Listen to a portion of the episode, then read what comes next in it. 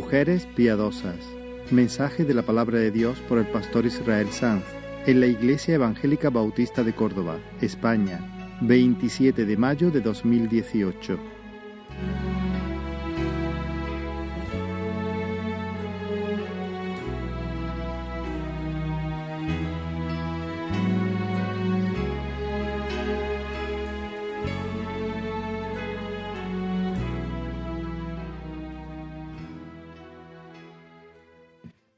Del Señor en la carta de Pablo a Tito, en el capítulo 2. Pablo a Tito. Y el capítulo 2. Vamos a leer el mismo pasaje, todo el capítulo que ya leímos la semana pasada.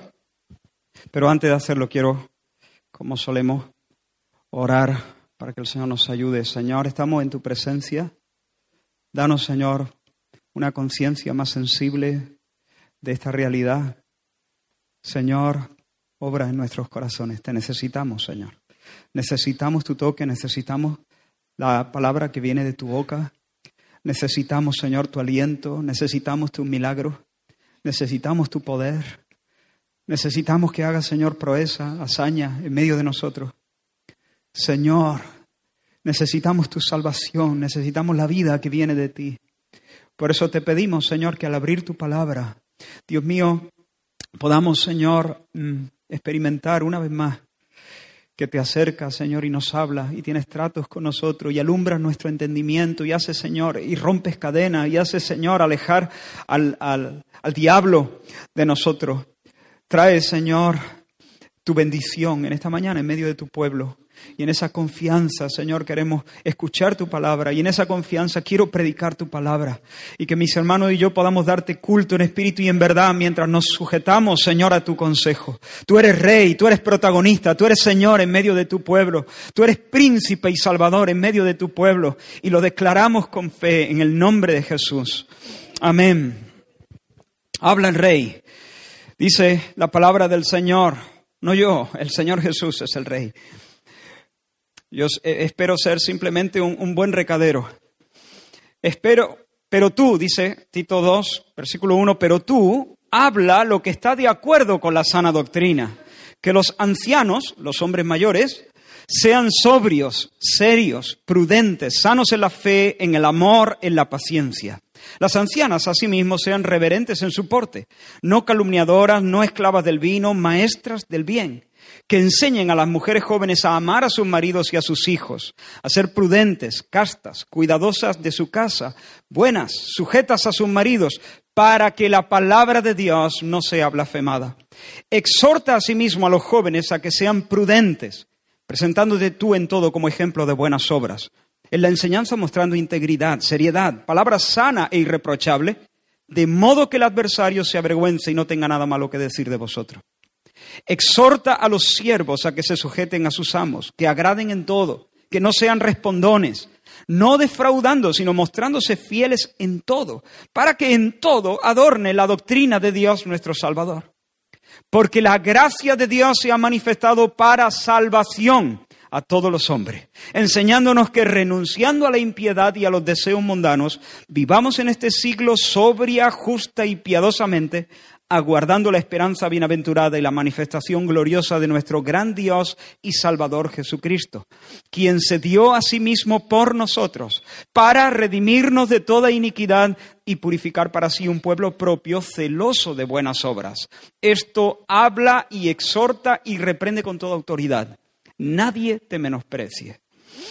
Hermanos, eh, el apóstol Pablo a lo largo de su ministerio tuvo que hacer frente a muchas críticas Posiblemente algunas de esas críticas decían más o menos esto, que bueno, Pablo, Pablo es un predicador que solamente se viene arriba cuando le predica a gente sencilla, porque él sabe en el fondo que su, mensaje es para tontos, es para gente débil. Así que él predica de buena gana en provincias, pero, pero no quiere venir a Roma. No quiere enfrentarse realmente a las grandes mentes, a los intelectuales, no quiere hacer el ridículo delante de los que saben pensar. Yo creo que eso es lo que está detrás de las palabras que Pablo escribe a los romanos, en su carta a los romanos, cuando les dice, deseo veros, No quiero que ignoréis que me he propuesto muchas veces ir a vosotros, pero hasta el momento he sido estorbado. No he podido ir, no es que no quiera, es que no he podido ir, porque a griegos y a no griegos, a sabios y a no sabios, soy deudor. En cuanto a mí, en lo que a mí respecta, estoy pronto para anunciaros el Evangelio también a vosotros que estáis en Roma, porque no me avergüenzo del Evangelio, porque es poder de Dios para salvación a todo aquel que cree, judío y al griego, quien quiera que sea, gente más cultivada, más instruida y los, y los menos. El Evangelio, hermanos, es hermoso, el Evangelio es potente. El Evangelio es eficaz. El Evangelio es la noticia que lo cambia todo. El Evangelio es un martillo que quebranta la piedra del corazón. Es miel que endulza el alma y nos libra de amarguras. El Evangelio es lluvia que riega la tierra y convierte el desierto en un huerto. El Evangelio es bueno, es noble, es fiel, es poderoso, pero los incrédulos no lo aprecian. Para ellos es un discurso más dentro de la feria de las religiones. Para ellos es una propuesta de vida que está bien para gente un poco friki, friki de la religión y de estas cosas espirituales. Los que no conocen todavía al Señor, lo único que pueden ver no es la belleza del Evangelio, lo único que pueden ver es los efectos, los efectos que ese mensaje produce en las personas que lo abrazan. Eso sí lo pueden ver. Los incrédulos no pueden ver la anchura de la misericordia de Dios. Eh, eso es un jeroglífico, no lo entienden. Pero sí pueden ver que no pateamos al perro. Ya no pateamos al perro, ya no salimos diciendo gritos eh, a nuestros hijos ni insultándolos.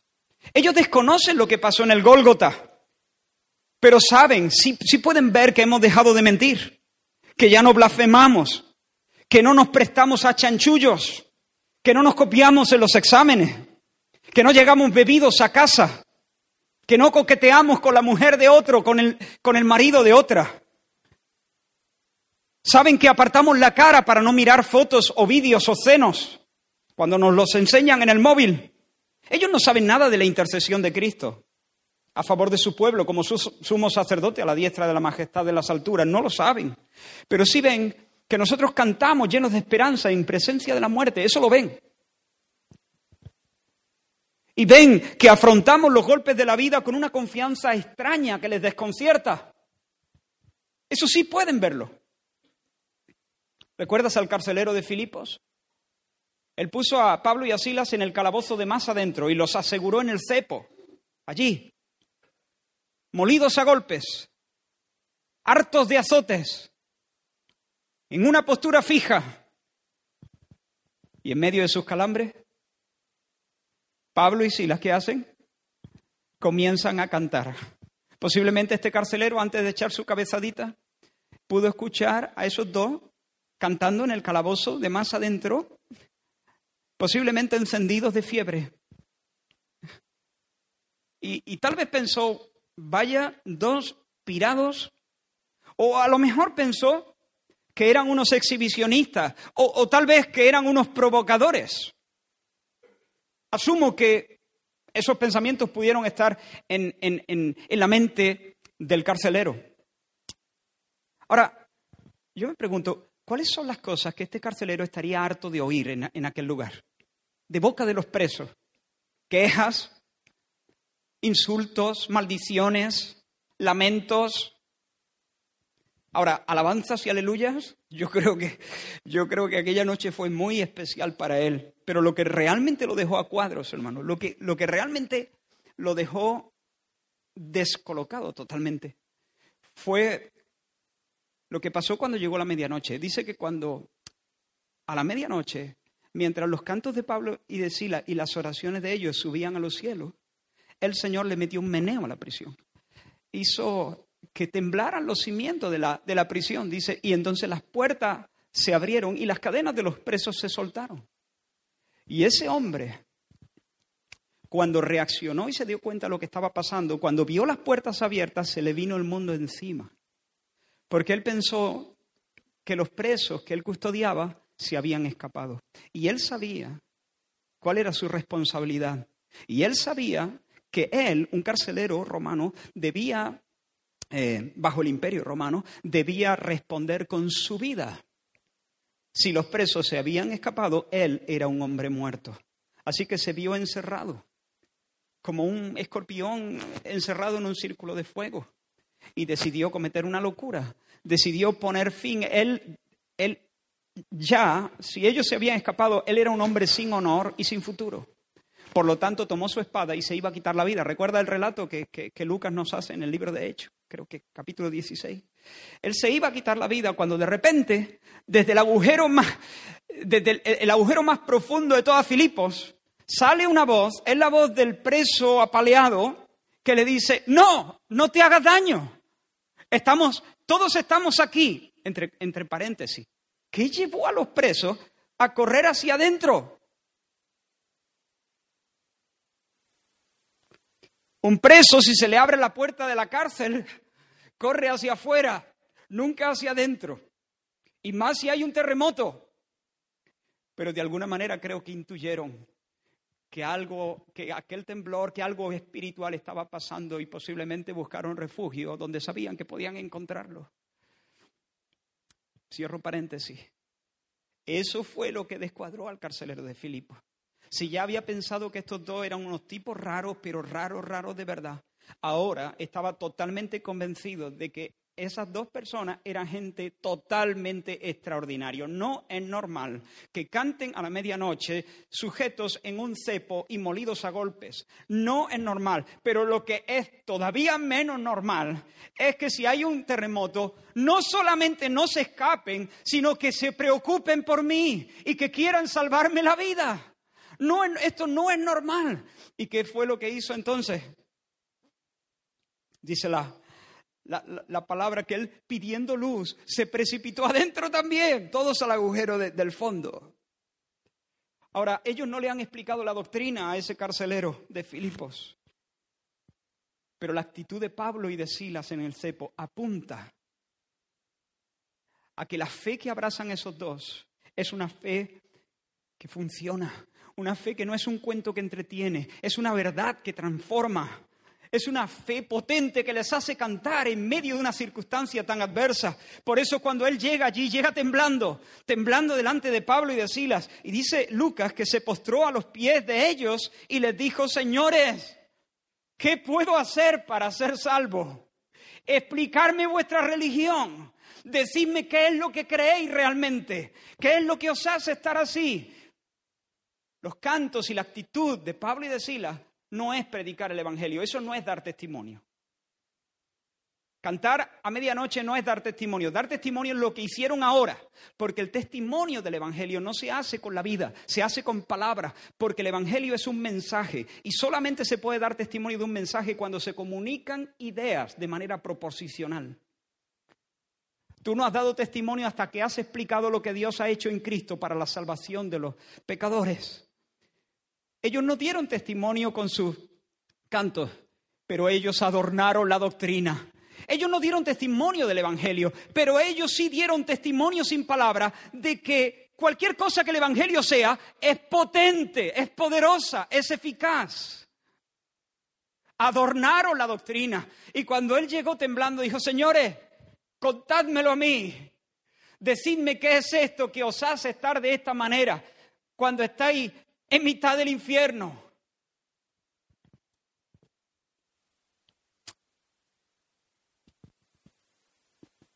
No sé si os habéis dado cuenta, pero he perdido cinco kilos en el último mes. Eh, y algunos me han preguntado. Y estoy haciendo una dieta. Me la regaló Damari, mi, mi mujer, para, para mi cumpleaños. Tengo una esposa para esto. no, es de broma. Ella, ella quería cuidarme porque un día me dijo, eh, así muy amablemente, ¿no? Y esa tripita. Y luego lo siguiente fue, te, he pedido cita. Con una nutricionista, María Jesús, que Palacios, que es la hermana de, Juan Palacios. el hecho de que yo pierda 5 kilos no, da testimonio de mi dieta. Tú, tú, no sabes exactamente cómo lo estoy haciendo, cuál es mi estilo de vida en, relación a la alimentación, no lo sabes. Pero el hecho de que yo esté perdiendo realmente, haya perdido, sí da testimonio de que sea lo que sea que, estoy haciendo, funciona. Y eso puede estimular a otros. Entonces, la vida nuestra, la manera de comportarnos, no es, predicar el Evangelio, no es dar testimonio del mensaje, pero sí es mostrar la eficacia, la belleza que tiene el Evangelio y luego hará que otras personas digan, me pasa la dieta o me dice dónde está María Jesús. Mejor te digo dónde está María Jesús.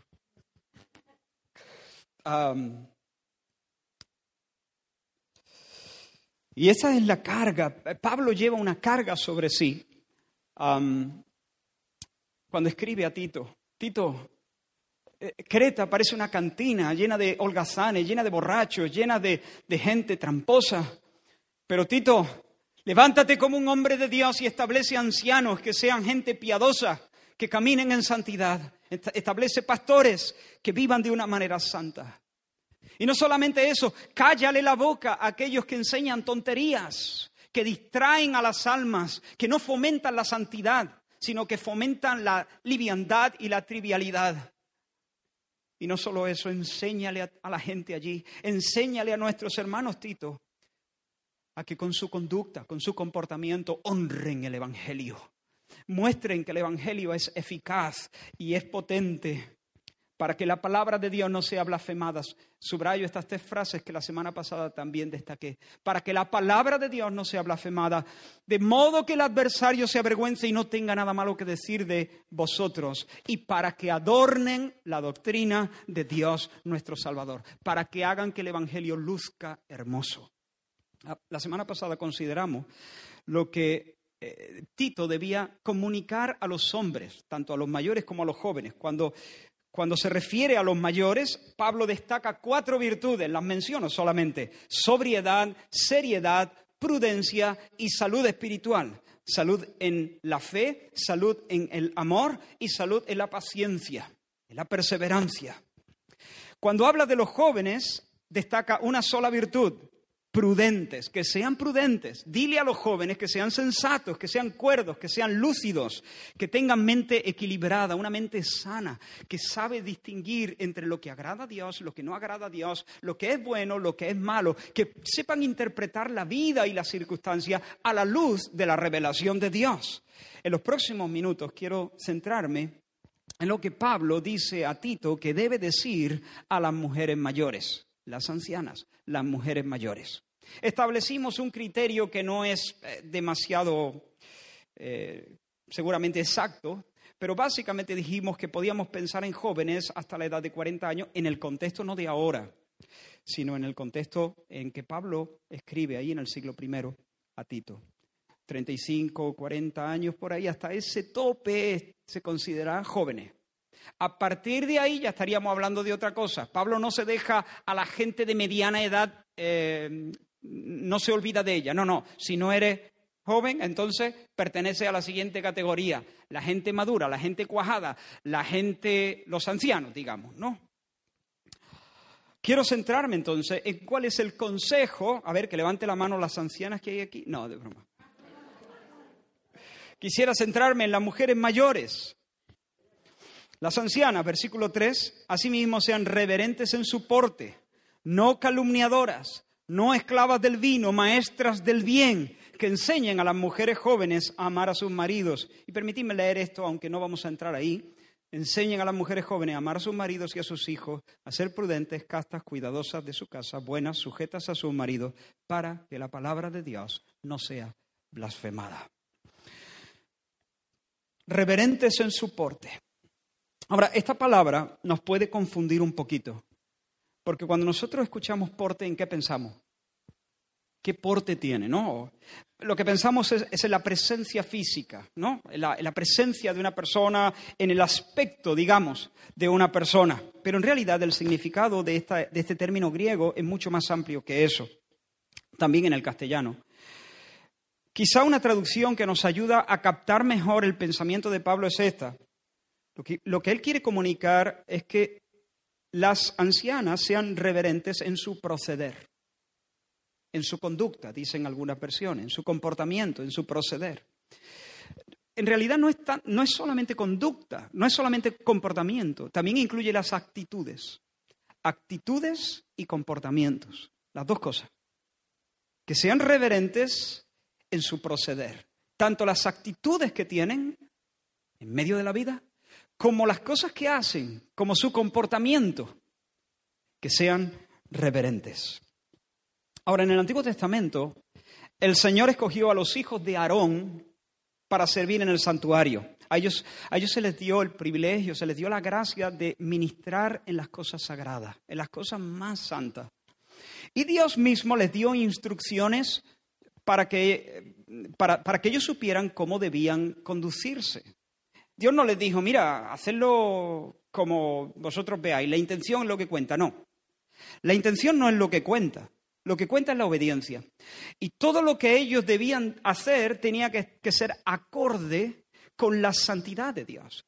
Todo en ellos tendría que, que ser coherente con la naturaleza del Dios al que servían. Por eso Dios les da instrucciones hasta de la ropa que se tienen que poner. De hecho, Dios se la le elige el, vestuario. Mira este texto, dice, y para los hijos de Aarón harás túnicas, también harás cintos, y les harás tiaras eh, para honra y hermosura, y con ellas, con ellos vestirás a Aarón tu hermano y a sus hijos con él, y los ungirás y los, escucha esta palabra, consagrarás y santificarás para que sean mis sacerdotes. Esta gente no es gente común, esta gente es gente apartada. ¿Qué pasa? ¿Que son mejores? No, es que tienen una vocación de parte de Dios que los distingue, que los aparta. No es que sean mejores en ellos mismos, es que Dios los ha separado. Ya está, punto en ellos mismos no son diferentes a los demás, pero Dios en su gracia los ha apartado. ¿Por qué a ellos y no a mí? Bueno, porque Dios ha querido así. Los hijos de Aarón me van a servir las cosas más santas. Ellos no, no vivirán como el resto de, de las personas. Están el resto de las personas y aparte están ellos. Esta gente son un reino de sacerdotes y gente santa. Tienen que vivir aparte y tienen que conducirse de un modo diferente. Y cuando ministren en mi, en mi altar, cuando ministren en mi santuario, cuando ministren en la tienda que yo he puesto para vivir en medio del pueblo de Israel, entonces ellos se tienen que vestir no como les guste, sino como yo les digo. Mira este versículo también. Dice que igual, igualmente hicieron, unos capítulos más adelante en el libro de Éxodo, hicieron túnicas de lino fino, obra de tejedor para Aarón y para sus hijos. Asimismo, la mitra de lino fino. Y los adornos de las tiaras de, de exacto, de lino fino. Y los calzoncillos, hasta en eso, de lino fino, de lino, perdón. También el cinto de qué? De lino. ¿Esto qué pasa? ah, que se, ha ido. Bueno, también el cinto de lino, como Jehová mandó a Moisés. Así que Dios había mandado no solamente que tenían que llevar túnica, cinto, tiara, etcétera, sino que además el tejido tenía que ser de lino. Asimismo hicieron la lámina de la diadema santa de oro puro y escribieron en ella, grabado, esto lo tenía que llevar el Aarón en su frente, ¿no? Una, una, una plaquita que dijese santidad a Jehová. Y en el libro de Ezequiel se nos da un detalle muy interesante en cuanto al por qué las prendas tenían que ser de lino. Ezequiel, en esa revelación que, que recibe de parte del Señor al final del, del, libro que lleva su nombre, dice, mas los sacerdotes levitas, hijos de Sadoc, que guardaron el ordenamiento del santuario cuando los hijos de Israel se apartaron de mí, es decir, este remanente que me fue fiel, y ahora, atento, entrarán en mi santuario y se acercarán a mi mesa para servirme, y guardarán mis ordenanzas, y cuando entren por las puertas del atrio interior, se vestirán vestiduras de de lino. No llevarán sobre ellos cosa de lana cuando ministren en las puertas del atrio interior y dentro de la casa. Turbantes de lino tendrán sobre sus cabezas y calzoncillos de lino sobre sus lomos. No se ceñirá cosa alguna que los haga sudar. Ah, ese es el detalle. hermano, todo esto es muy solemne. Ellos tenían que entender que estaban en una tierra sagrada, que estaban ocupados en ministrar, en servir al Dios altísimo, el Dios limpio, el Dios nunca sudado, el Dios impecable, el Dios santo, el Dios infinitamente apartado de las manchas. Y todo en ellos, todo en ellos debía comunicar esto. Ellos tenían que entender que Dios los había bendecido como a ningún hombre, separándolos para servir en las cosas más sagradas y tenían que conducirse con mucho cuidado.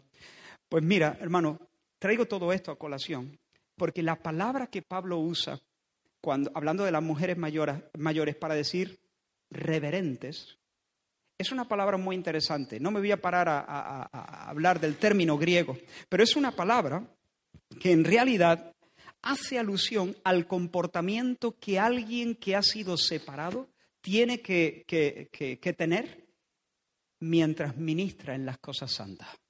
El comportamiento que es apropiado para un sacerdote en el templo. Eso es lo que quiere decir la palabra reverentes.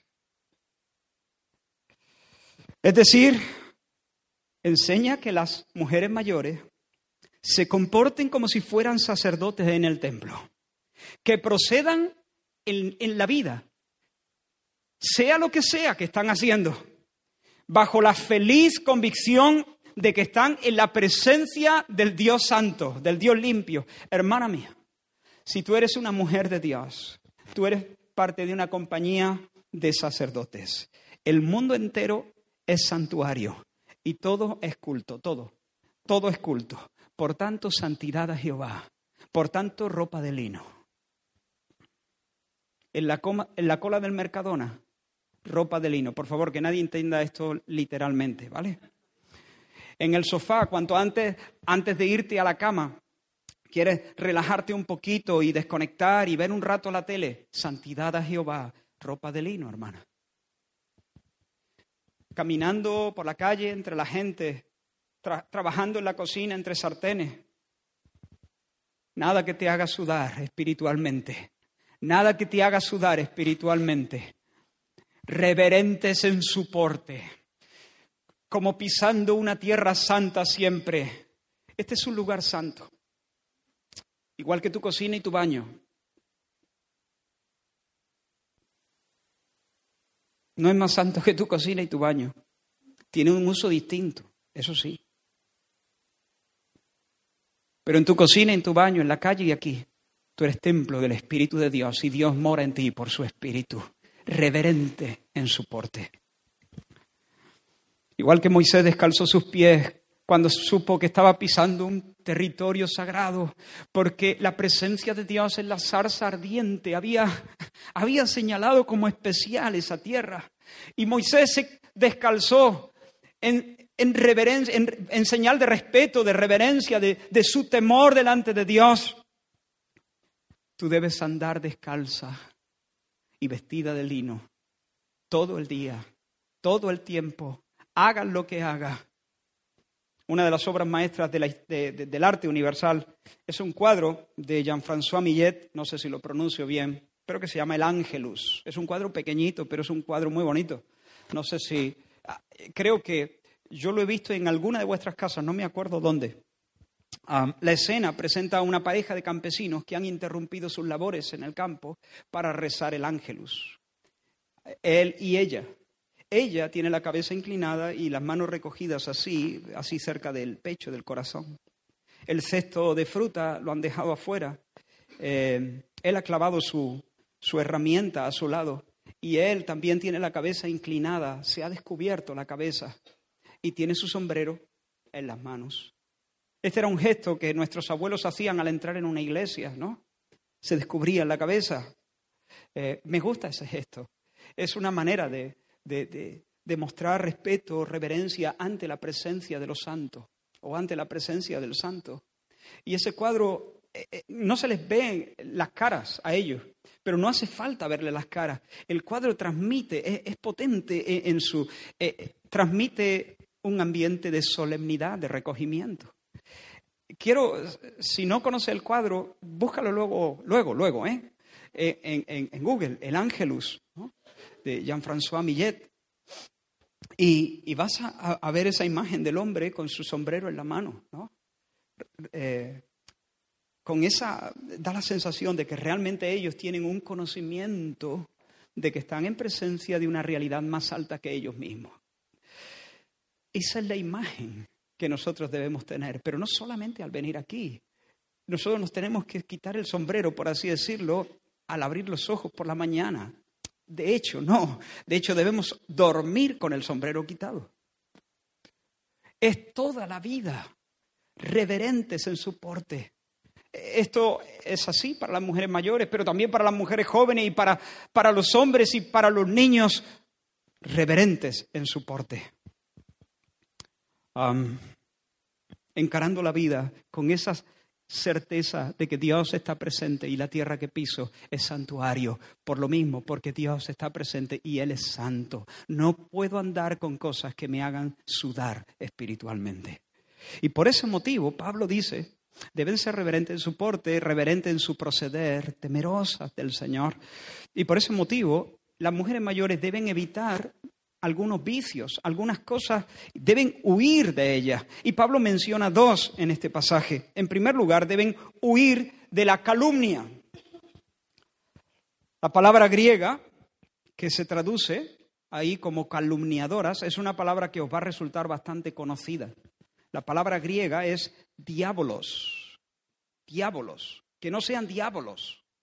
Diábolos es eso, eh, calumniador, eh, y, este es uno de los, de los nombres que se le da al enemigo de Dios, a Satanás. Porque realmente Él es el padre de la calumnia, Él es el gran calumniador, el calumniador por excelencia, el gran difamador. ¿Recuerda? En varias ocasiones, ¿no? A Job lo difamó. Claro, se porta tan bien porque lo tienes mimado, le dijo.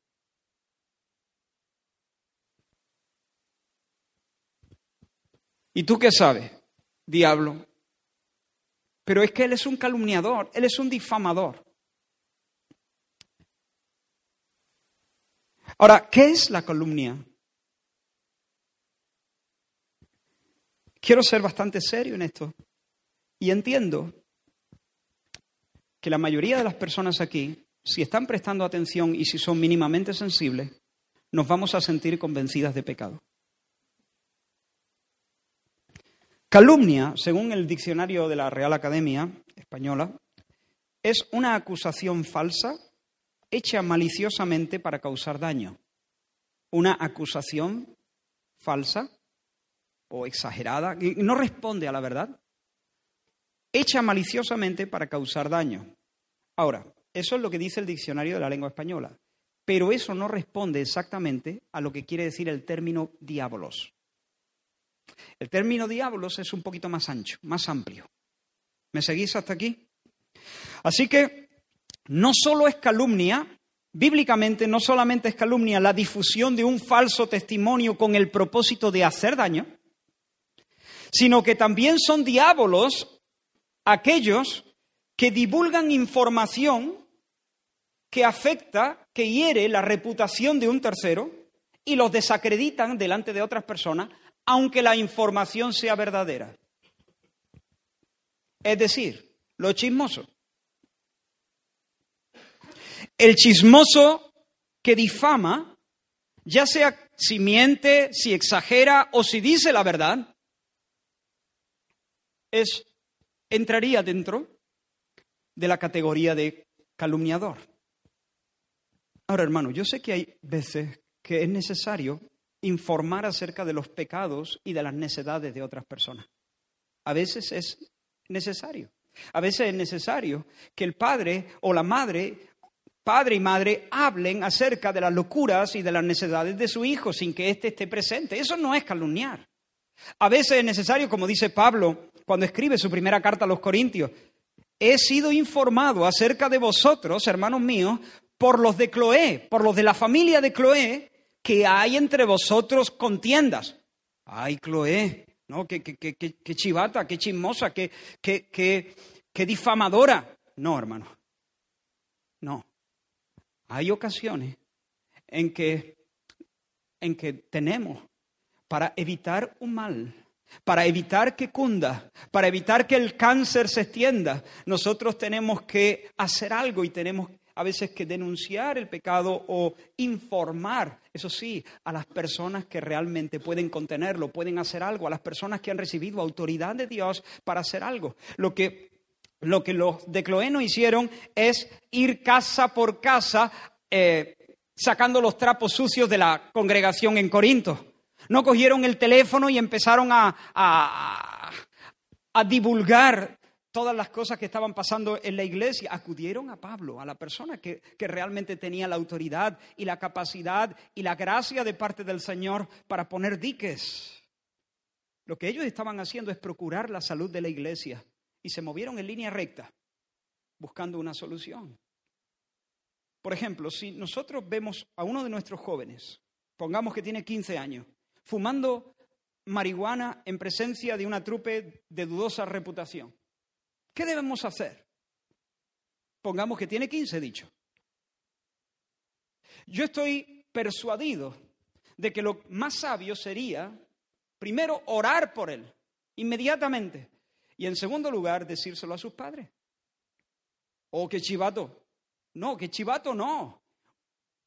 Los padres de un niño de 15 años deben saber, deben estar al tanto si su hijo está eh, está resbalando por una, por una pendiente tan peligrosa como esa.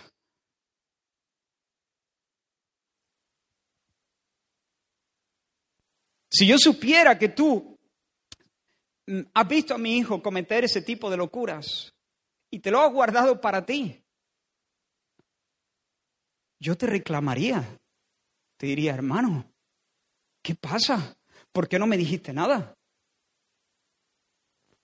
Pero si encima me entero que ya lo sabe media iglesia y que has ido diciéndoselo a todos, eso sí, para que oremos, entonces me voy a sentir muy herido. Me voy a sentir muy triste. Eso es hacerle el trabajo al diablo y él, y él lo hace desgraciadamente bastante bien. Hermanos, la calumnia suele brotar de corazones orgullosos, que están deseosos de mostrar los defectos y los tropiezos de otros para quedar ellos mismos bien. Este es un mecanismo extraño, es un mecanismo muy mezquino, pero es un mecanismo que nuestro corazón sabe hacer casi por intuición, desde que mami y papi eh, nos engendraron. Somos así, estamos defectuosos. Y, sabemos hacer esto. De alguna manera queremos levantarnos sobre los demás y, en lugar de correr a la virtud, en lugar de buscar grandeza verdadera como el Señor le dijo a sus discípulos, lo que hacemos es bajar a los otros, minimizarlos, destacar sus defectos, echar poco de basura y de sombra sobre ellos. Hay un deseo de lucir superioridad moral. De alguna manera vivimos compitiendo y comparándonos y cuando logramos hacer que otro parezca peor que yo, hay una cierta satisfacción, pero no deja de ser miserable. A veces no es exactamente así. A veces lo que se busca es aceptación, un deseo de conectar, de tener intimidad con otros. De, de, de, agradar a otros, de encontrar un lugar en el corazón de otros. Y lo que hacemos es que recurrimos a un buen chisme. De la, manera, de la misma manera que los adultos recurrimos a las golosinas cuando nos queremos eh, granjear la, la, sonrisa y la simpatía de un niño. Porque sabemos que a los niños les gusta la chuche. O de la misma manera que a veces recurrimos a un caramelito un azucarillo para, para amansar al perro ¿no? Y, para ganarnos la confianza del perro. Sabemos que al perro le gusta el azúcar, aunque le haga daño, pero de esa manera nos lo ganamos. Y a veces nosotros queremos conectarnos con personas, ganar un, un espacio en sus corazones, experimentar algo de intimidad con ellos, ser por cinco minutos, aunque sea, el centro de sus atenciones, ser, aunque sea, tener un minuto de gloria. Mm. Sinceramente, Es repulsivo ver lo que pasa en televisión casi todos los días, donde los periodistas se visten de gloria sacando las miserias de otros. El periodista que, más miseria y más basura puede sacar. Eh, ahora, yo no digo que nunca haya que hacer un trabajo periodístico serio para destapar cosas como un servicio a la sociedad, como un servicio a la comunidad. Pero yo me estoy refiriendo a este tipo de programas como Sálvame Deluxe, ¿se llama así? Hermano, permitidme que lo diga con todas las letras. Pensé decir, porque a veces, ¿no? Cuando uno habla así de manera muy contundente, eh, sin matices, en blanco y negro, uno, hay gente como que. Pero lo voy a decir. Y luego ya, pues si quieren, en la puerta nos peleamos y matizamos. Ver programas así es pecaminoso. Tal cual. Si yo conozco a Dios, si yo conozco a Dios, ese, programa tan pornográfico es una ofensa al Espíritu de Dios. Y no debe haber nadie en la casa de Dios que se encanije de esa manera y que se suicide espiritualmente comiendo la basura que nos sirven en algunos programas. Escápate. A veces queremos ese minuto de gloria y todos me están escuchando. Y hermanos, somos así. Yo, yo, yo, soy el primero así. Reconozco que los restos de pecado en mi corazón hacen que a veces yo esté muy dispuesto a escuchar un buen chisme. Y si tú te acercas para contarme las últimas necedades y locuras de fulanito, voy a tener que hacer guerra espiritual con mi propio corazón para no sentirme complacido y decir, ¿y no hay más?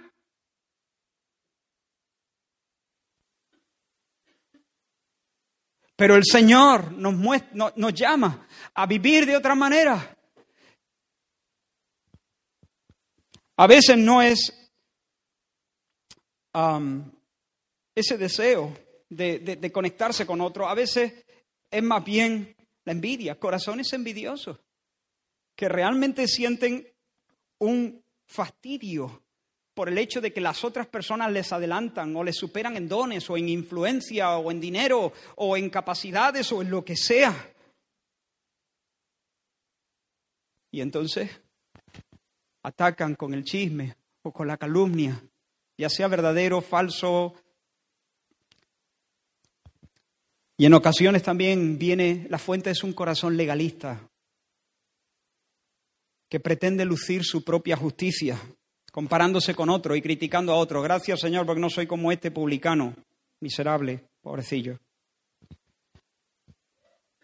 Y a veces ese corazón legalista nos hace pensar, es que estamos, estamos eh, eh, el hombre natural sin Dios está, está, mal, está, está bien grillado, está bien, mal, está fatal, porque nos hace pensar que eso nos hace de alguna manera, al, destacar los defectos de los demás, nos hace subir puesto en el ranking como si Dios estuviese haciendo un casting.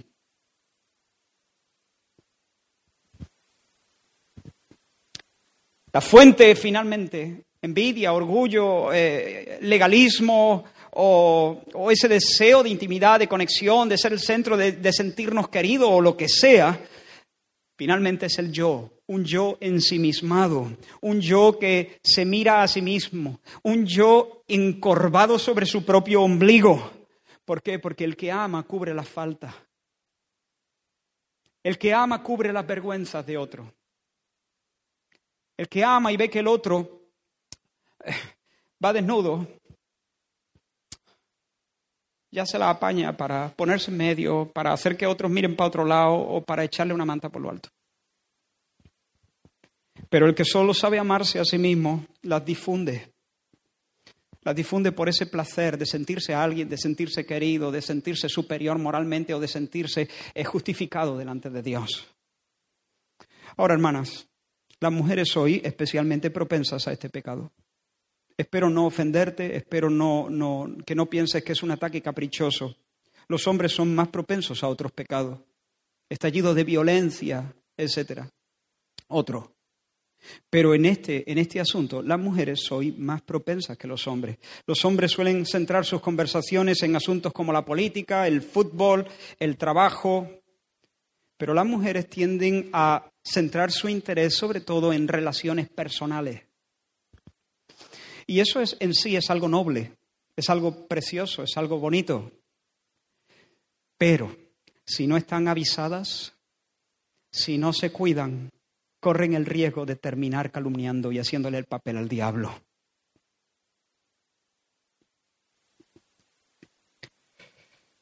Hermanas, qué hermosa es una mujer que no difama. Qué preciosa es la señora, sin importar cuál sea su talla, que usa su boca con prudencia y discreción y sabiduría, que se conduce bajo el consejo apostólico en Romanos 14 que dice, sigamos lo que contribuye a la paz y a la mutua edificación. ¿Qué harías si en un hotel, comiéndote tu postre, te encuentra en mitad del postre, incrustado allí, en el corazón del postre, una cucaracha, como me pasó a mí? Me pasó en un hotel, en un hotel bueno. Creo que era un helado y la cucaracha congeladita, claro. ¿Qué harías? Algunos se frotarían las manos. Dirían, uh, esta es la mía, le voy a sacar al hotel un buen pellizco. Y protestarían y pondrían una reclamación y, intentarían negociar una pequeña indemnización por daños y perjuicios. Si no ha llegado a morderla, hasta a lo mejor con la cucharita le corta un trozo para asegurarle al dueño que se lo ha tragado.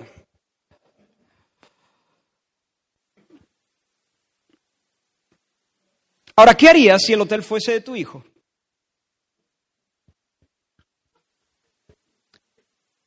Enterrarías el incidente en el olvido y nadie más sabría lo que ha pasado. Eres capaz de tragarte la cucaracha. Si la reputación de tu hijo y el futuro de tu hijo estuviesen en juego. La cucaracha y dos más. ¿Harías que, te retiraran con disimulo tu plato, con la servilleta por encima? ¿Mirarías de reojo para asegurarte que nadie lo ha visto? ¿Por qué? Sencillo, lo amas. Lo amas. Y no quiere que sufra ningún perjuicio. Bueno, eso es. Eso es.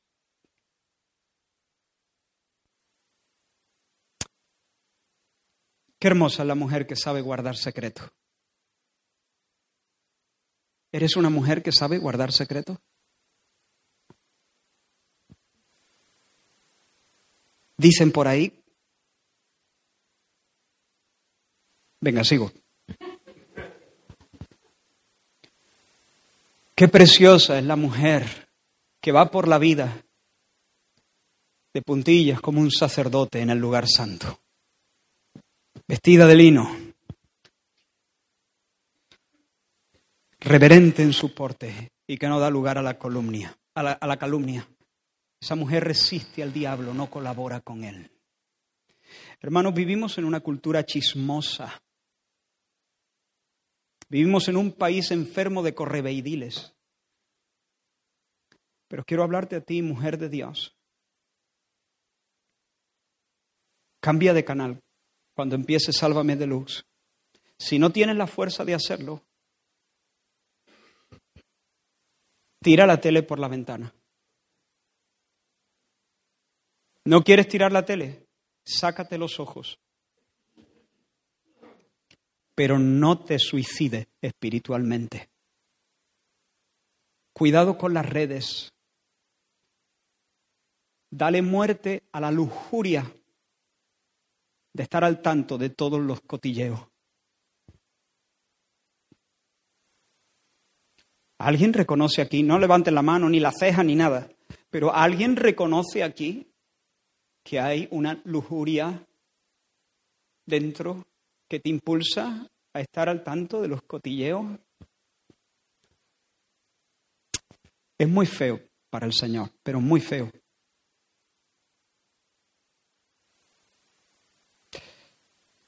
¿Qué buscas? ¿Qué buscas cuando dices este tipo de cosas, cuando das el anuncio, cuando das este tipo de informes? ¿Qué buscas? ¿Aceptación o buscas justificarte o denunciar eh, justificarte denunciando a otro. quiero que te des cuenta de algo. Y si eres un hombre también, no te das cuenta de que en Cristo Dios ya te ha dado todo aquello que estás mendigando. ¿Quieres conectarte? ¿Quieres aceptación? ¿Quieres justificarte? Todo eso lo tenemos legítimamente en Cristo Jesús, nuestro Señor. Porque cuando Él subió al Calvario y lo desnudaron allí, Él, que nunca había dicho una calumnia, que nunca había usado su boca para mal, eh, dice, eres el más hermoso de los hijos de los hombres. Ese niño que nos nació, el más hermoso de los hijos de los, de los hombres. La gracia se derramó en tus labios es decir, no, no se halló ningún pecado en su boca. Siempre habló para agradar al Padre y para bendecir y servir al prójimo. Amar al Padre y amar al prójimo. Siempre usó su boca de esa manera. Y sin embargo, en la cruz del Calvario, Dios lo molió. Dios lo quebró. Dios Padre lo rompió. ¿Por qué? Porque Jesús en el Calvario ocupó el lugar de los calumniadores, de los chismosos, de los alcahuetas, de los cotillas. Y toda esa basura fue puesta sobre él.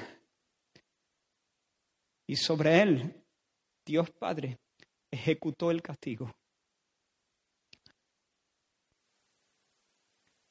Nuestro pecado fue puesto sobre sus hombros para que su justicia y su mérito, el mérito de hablar siempre lo que corresponde el mérito de caminar siempre siendo reverente en su porte. Ese mérito fuese puesto en nuestra cuenta. Lo enterraron, resucitó. Se sentó como rey sobre las alturas de todas las cosas, presidiendo todas las cosas como el Señor de señores. Si alguien cree en su nombre, si alguien se arrepiente de su pecado, si alguien viene a ponerse bajo el señorío de Cristo, no estoy diciendo a decir que Jesús es el Señor, eso lo puede decir quien quiera, sino a ponerse bajo el señorío de Cristo, que es otra cosa. No solamente decirlo, sino arrepentirse, dar, dar, media vuelta, renunciar al mando, eh, tirar nuestras, nuestras armas y ponernos bajo el señorío de Cristo. Si alguien hace eso, si alguien cree en lo que Él ha hecho a, nuestro, a favor de los pecadores y le reconoce Señor y príncipe, entonces Dios nos dice que nuestros pecados son perdonados.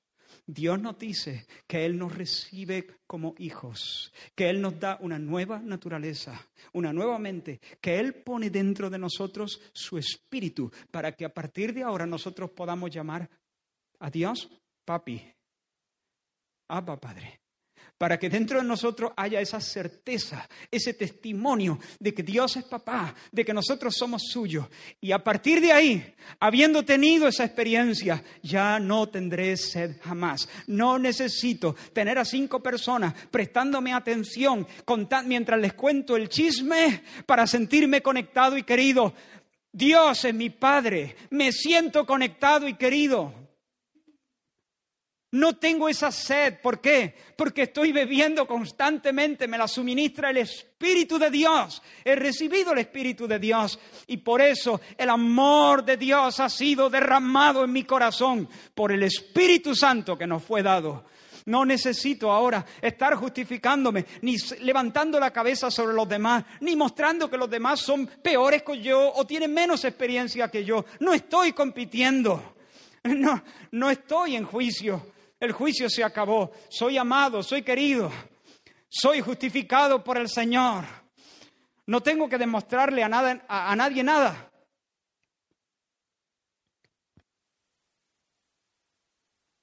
El Evangelio rompe esa. El Evangelio rompe el pecado, incluyendo este. Y ahora vamos a ir mucho más deprisa. Soy consciente del tiempo que llevamos, pero no quiero extenderme mucho más. Por otra parte, las mujeres deben renunciar, también no ser esclavas del vino. Deben evitar estar enganchadas a la bebida. Al parecer esto en Creta era bastante común. Las mujeres bebían bastante. En nuestra sociedad esto tenemos que reconocer que aquí, desgraciadamente, los hombres han sido los, los trágicos campeones de este ranking. Pero, según se dice, la adicción a la bebida y la dependencia de bebidas y el consumo de este tipo de cosas y de drogas está creciendo de manera exponencial entre las mujeres. Una mujer de Dios debe ser moderada, moderada, templada, dueña de sí misma, sobria. Y esto, hermanas, no solamente en relación con las bebidas alcohólicas, con todo tipo de drogas, o podríamos también decir no esclavas al Facebook. Hay personas esclavas al Facebook. ¿Tú quieres saber si eres esclava al Facebook? Estate esta semana sin abrirlo.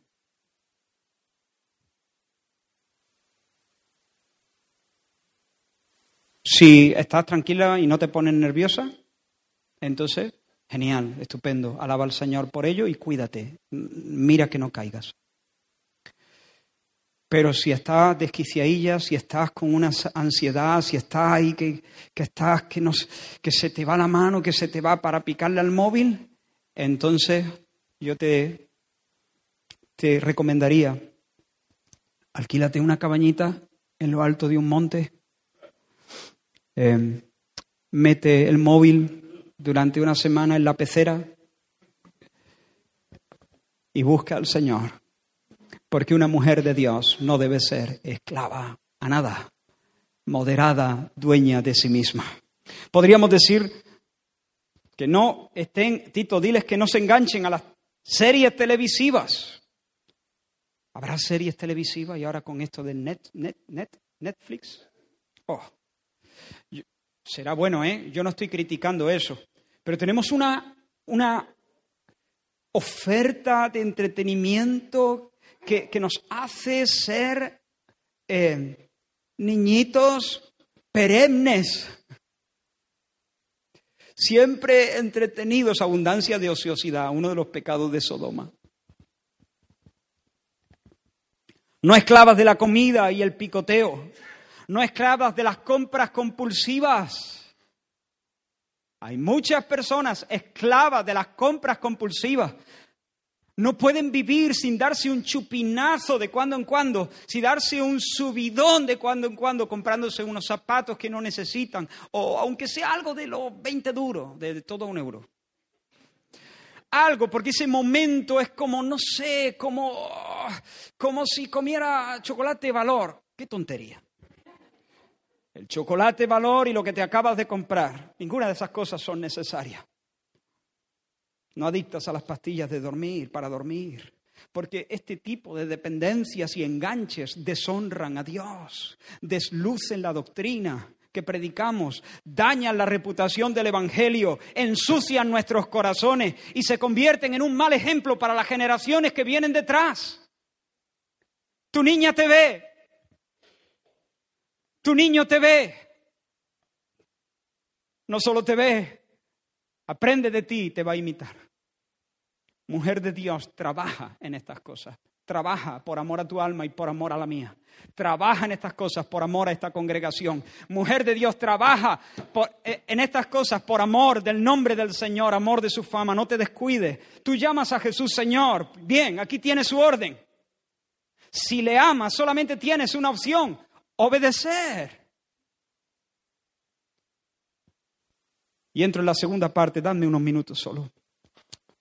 Por último, se necesitan madres, maestras del bien.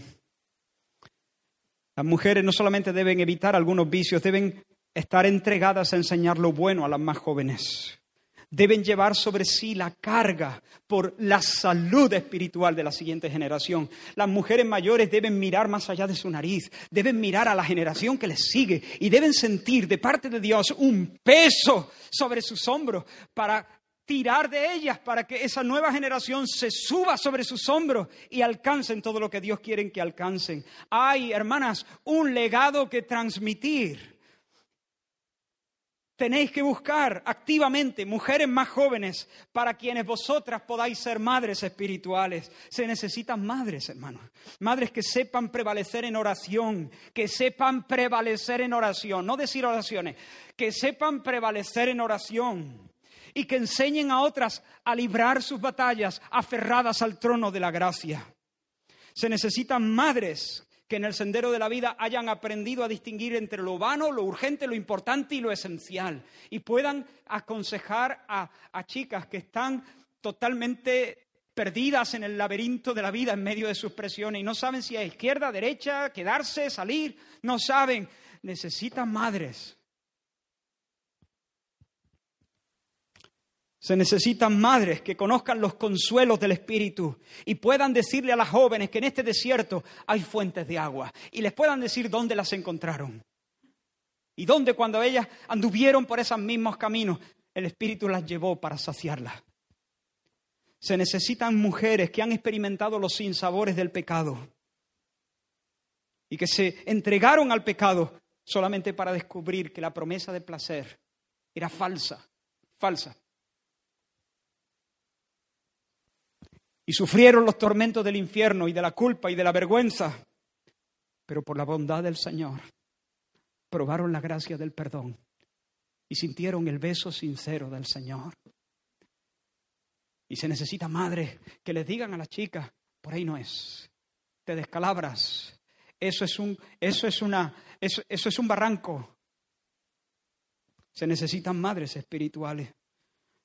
Hay jóvenes ahora mismo seducidas por los deleites temporales del pecado que necesitan madres espirituales que les enseñen las cicatrices, las cicatrices que la serpiente les dejó cuando les mordió, cuando se salieron del lindero, cuando buscaron aventuras fuera del redil. Se necesitan madres que adviertan, que alienten, que aconsejen, que oren, que velen, que peleen, que tengan dolores de parto. Se necesitan mujeres con dolores de parto. Que una vez más, ya sé que has criado a tus hijos, pero todavía el Espíritu de Dios te va a dar fuerzas como las del búfalo para volver a sentir dolores de parto por una generación que viene detrás de ti.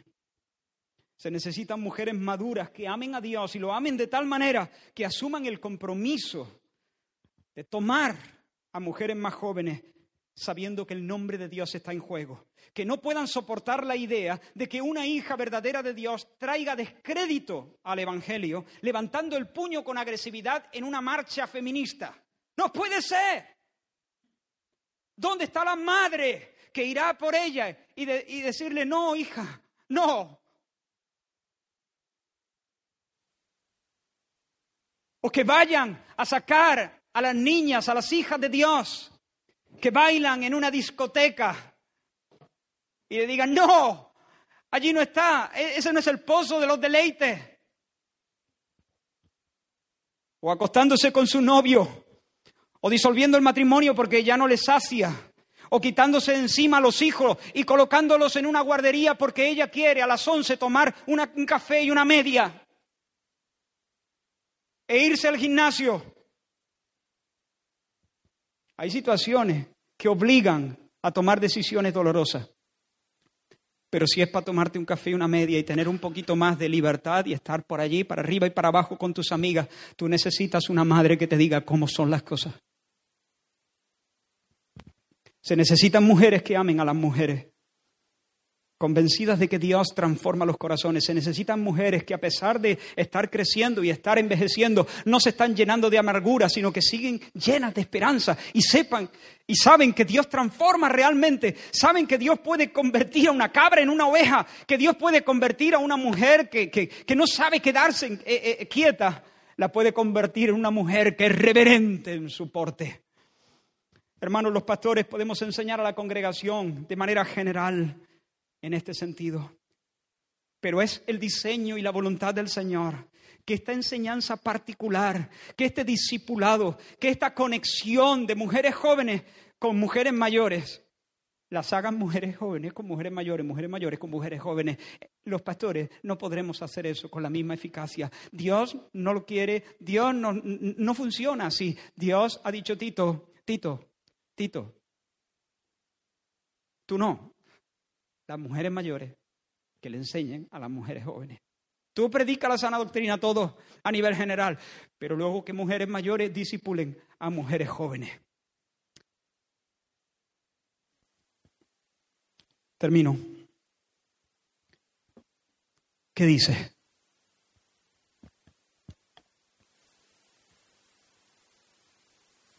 A lo mejor tú dices, ah, bueno, yo hoy, hoy a mí no me toca, yo tengo 25 añitos. Puede ser madre para alguien más joven. Puede ser madre también para alguien de tu edad, pero que acaba de conocer al Señor, que todavía no nos conoce bien. ¿Qué? ¿Qué dice? Creemos en el ministerio de la mujer. Por Dios, claro que creemos. Por supuesto hay un precio que pagar. Hay que dar muerte a la mentalidad consumista, hay que sacrificar la comodidad. Tal vez sea necesario rehacer la agenda, decirle adiós a algunos pasatiempos. Hay que ponerse a tono, por cierto, hay que ponerse a tono porque si piensas disipular a alguien, hay que ponerse las pilas. Hay que ceñirse. Hay que ponerse a tono tienes que andar más cerca del Señor. No puedes presumir de que tu edad es una garantía de que siempre vas a hablar con, con, prudencia y con sabiduría. No, porque hermano, los años, cuando no se viven con discernimiento, no solamente no nos hacen más sabios, sino que nos hacen más necios.